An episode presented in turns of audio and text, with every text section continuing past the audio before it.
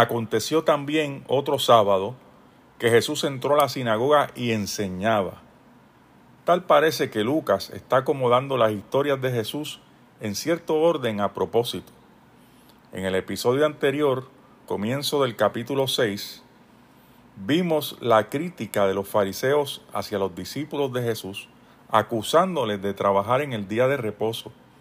Ahora de nuevo toca el tema del día de reposo, pero en esta ocasión la crítica es contra Jesús. Jesús como rabino acostumbraba a ir a la sinagoga a enseñar la palabra de Dios.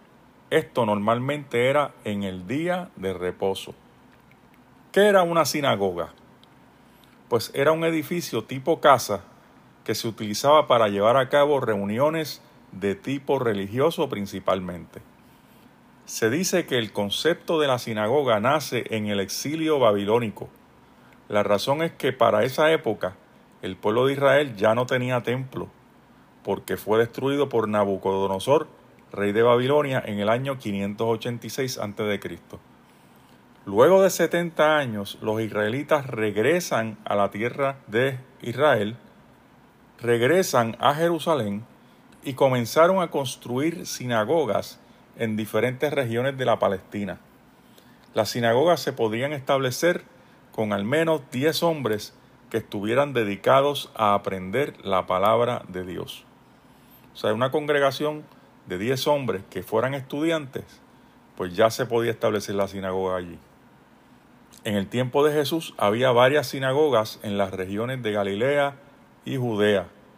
Por ejemplo, en Nazaret había una sinagoga, en Capernaum había otra sinagoga y así por el estilo. Pues resulta que aquel día en dicha sinagoga había un hombre que tenía la mano seca, la mano derecha, y a no ser que este hombre fuera zurdo, estaba parcialmente incapacitado para laborar. En tales casos, la gente en tal condición de discapacidad estaba a merced de la caridad pública. Y Jesús tuvo compasión de él. Y si hay algo que caracteriza a Jesús, es la compasión que siente por aquellos que están en desgracia o en desventaja, en los pobres, los marginados, los enfermos, todos esos encuentran gracia en Jesús. Y en cierta medida todos estamos así, en el mismo bote, porque hay muchas personas que están en bancarrota espiritual y necesitan a Jesús.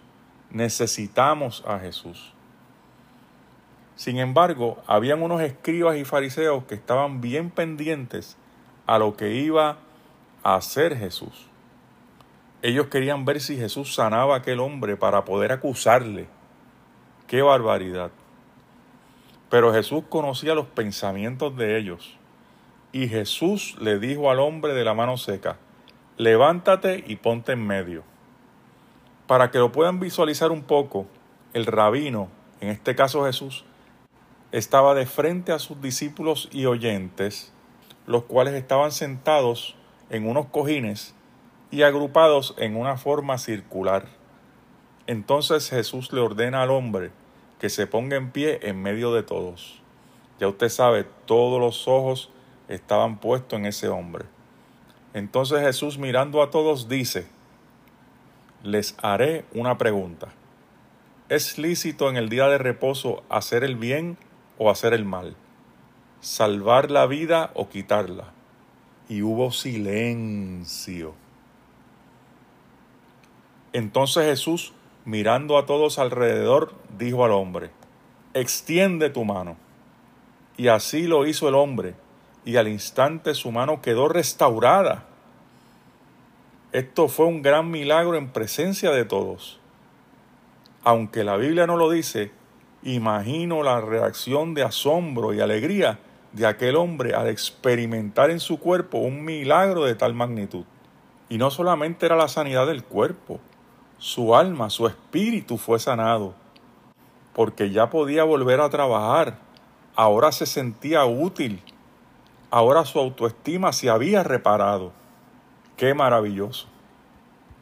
Por otro lado, Lucas nos dice que aquellos que acechaban a Jesús ardían de furor y tramaban entre sí hacer algo en contra de Jesús. Qué cosa tan terrible. Los líderes religiosos, los que se supone que sienten las pautas de lo que es una persona cerca de Dios, los que sirven de ejemplo para sus feligreses, tramando en cuartos oscuros hacer algo en contra de Jesús. Y eso era por envidia. Hermano líder de la iglesia, pastor, anciano, diácono, ujier, líder, tenemos que examinarnos. Diariamente tenemos que pedirle al Señor que examine nuestro corazón, a ver si hay camino de perversidad. Y si lo hay, debemos ir a los pies de Cristo y pedir perdón. Y es que la persona de Jesús no se moldeaba a su estructura religiosa los moldes inflexibles de la religión son muy peligrosos. La enseñanza de Jesús siempre tiene como contexto el amor a Dios primeramente y el amor al prójimo. En ese orden, porque si amas más al prójimo que a Dios, no funciona. ¿Por qué el amor a Dios es primero? Porque Dios es el creador, la fuente de vida y es amor. Dios es quien nos enseña a amar correctamente. Es curioso que la persona de Jesús tiene un efecto peculiar y polarizante en el ser humano. O lo aman o lo odian. O es el primero o es uno de tantos. O es el Señor o no lo es.